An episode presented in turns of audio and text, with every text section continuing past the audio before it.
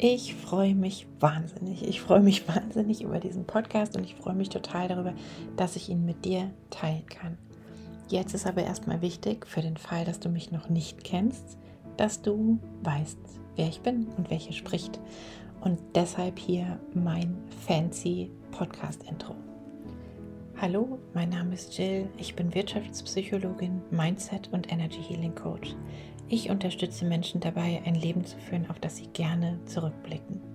Und weil ich fest davon überzeugt bin, dass Glück und Erfolg immer in dir selber starten, möchte ich dich in diesem Podcast vor allem eines inspirieren. Apropos Intro, da habe ich letzte Woche was ganz Witziges erlebt. Vor einer Woche hat man mich in einem Zoom-Meeting gebeten, mich vorzustellen. Eine Person kannte mich und eine Person kannte mich nicht. Ich habe überlegt, wie genau ich mich vorstelle und ich habe mich entschlossen, darüber zu berichten, warum ich Coach bin und wie es dazu gekommen ist. Und damit war mein Intro für mich beendet. Und die Person, die mich kannte, hat dann nochmal nachgelegt und mich nochmal mit all meinen Titeln und meinem beruflichen Werdegang vorgestellt, weil das in unserer Gesellschaft offensichtlich von Bedeutung zu sein scheint. Und ja, das fand ich spannend. Ich musste schmunzeln. Wir mussten alle schmunzeln. Liebe Grüße an dieser Stelle. Und genau darüber möchte ich heute auch sprechen. Es geht für mich heute um Konsum, um Geld, um authentisch sein. Irgendwie packt es mich da jedes Jahr so um die Weihnachtszeit, wenn es ein bisschen besinnlicher wird, wenn es in mir ein bisschen ruhiger wird und ich sehe, wie Hektik und Panik da draußen entsteht, wenn es um Geschenke geht. Und gleichzeitig rede ich mich davon nicht frei. Auch ich werde gerne beschenkt und ich schenke auch wahnsinnig gerne. Aber das hat wahrscheinlich mit meinem Alter zu tun. Je älter ich werde, desto mehr wird mir auch bewusst, dass genau die Zeit auch das schönste Geschenk ist. Im Allgemeinen komme ich immer wieder mal an so einen Punkt, wo ich mir über Konsum und unser Konsumverhalten Gedanken mache. Und dazu habe ich vor, ich glaube, einem Jahr das Buch Haben oder Sein von Erich Fromm gelesen, beziehungsweise ich habe es mir auf Blinkist angehört. Und es hat mich sehr zum Nachdenken angeregt und ich möchte zwei Zitate aus diesem Buch mit dir teilen. Das erste Zitat ist, Wer bin ich, wenn ich bin, was ich habe? Und dann verliere, was ich habe. Nichts als ein besiegter, gebrochener, erbarmenswerter Mensch. Zeugnis einer falschen Lebensweise. Und das zweite Zitat. Während beim Haben das, was man hat, sich durch Gebrauch verringert, nimmt das Sein durch die Praxis zu. Die Kräfte der Vernunft, der Liebe, des künstlerischen und intellektuellen Schaffens, alle wesenseigenen Kräfte wachsen, indem man sie ausübt. Was man gibt, verliert man nicht, sondern im Gegenteil, man verliert, was man festhält. Das finde ich total schön. Gary Vee drückt es ein kleines bisschen anders aus, indem er betont, wie viele Menschen sich zu Sklaven anderer machen oder machen lassen, besonders auch in höheren Positionen, weil sie Dinge konsumieren möchten, die sie eigentlich nicht brauchen, um Menschen zu beeindrucken, die sie nicht mögen und sich auch über einen Job hinweg zu trösten, den sie eigentlich nicht mögen. Als Kind war meine zweite Heimat neben dem Nürburgring die Werbeagentur meiner Eltern. Und ich weiß, was es bedeutet, sich zur Schau zu stellen, zu zeigen, was man kann, was man hat. Ja, sich zu verkaufen.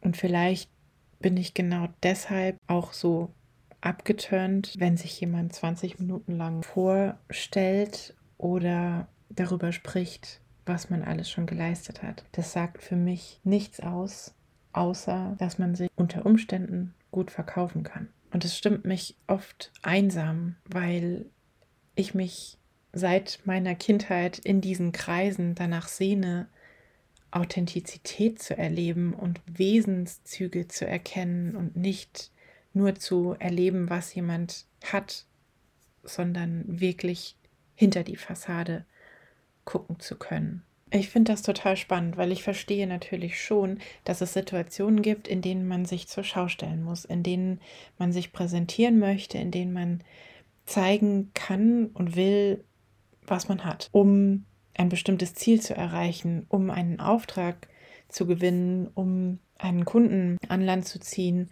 um jemanden zu beeindrucken und infolgedessen in der Regel Geld dafür zu bekommen, um sich noch besser zur Schau zu stellen, um sich noch besser zu fühlen. Und natürlich ist Geld eine tolle Geschichte. Geld beruhigt. Vielleicht liegt es auch daran, wie wir mit Geld aufgewachsen sind, also unser Geldbewusstsein. Geld wird immer so als Allheilmittel dargestellt. Aber was würdest du denn mit ganz viel Geld machen, außer zu konsumieren? Ich glaube, da steckt echt viel Heilung drin. Wenn Geld aus einer guten Energie herauskommt, weil jemand was getan hat, was ihm Spaß macht, dann finde ich, kann man das Geld und, und den Reichtum zelebrieren. Ansonsten ist es einfach nur verdammtes Schmerzensgeld. Und natürlich muss man dann konsumieren, weil man sich ja irgendwie beruhigen muss und ablenken muss.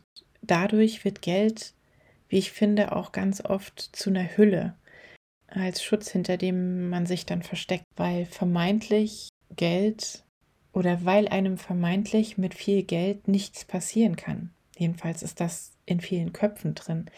Aber auch Geld kann man nutzen mit einer negativen oder einer positiven Intention, um damit entweder was Sinnvolles zu tun oder sich hinter irgendwelchen materialistischen Dingen zu verstecken und unverletzbar zu sein und, und sich eben nicht authentisch zeigen zu müssen mit dem, was man hat oder vielleicht eben auch nicht hat. Und ich habe da so eine Konversation mit meinen Kindern in Erinnerung, wo ich ihnen versucht habe zu erklären, dass Menschen, die nach außen hin offenbar viel zu haben scheinen, nicht zwangsläufig auch viel haben. Und dass die Menschen, denen man vielleicht den Reichtum, das Geld nicht ansieht, nicht zwangsläufig arm sind, sondern es auch eine bewusste Entscheidung sein kann, sich gegen Konsum auszusprechen oder aber auch ein ganz anderes Bewusstsein für Geld und dessen Wert zu entwickeln. Und ganz bestimmt, ganz bestimmt geht Geld mit einer gewissen Unabhängigkeit einher, aber es kann uns auch wahnsinnig unfrei machen.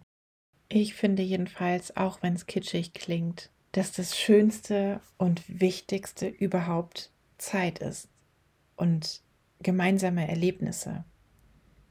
Weil diese gemeinsamen Erlebnisse sind es doch, die die wir in Erinnerung behalten, an die wir denken, von denen wir träumen, die wir mit Menschen und Orten und Jahreszeiten und Musik und ich weiß nicht was in Verbindung bringen.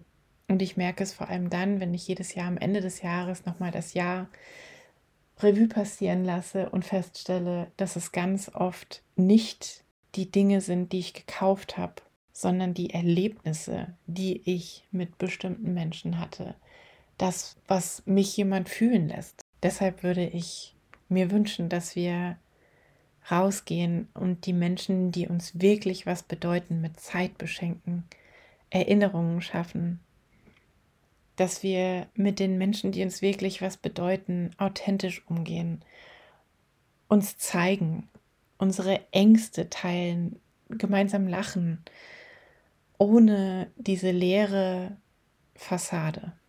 Und ich glaube auch tatsächlich, dass es genau das ist, was die Welt jetzt gerade braucht. Menschlichkeit, Nähe, Wärme. In diesem Sinne wünsche ich dir einen wunderbaren Tag und ich freue mich auf die nächste Podcast-Folge.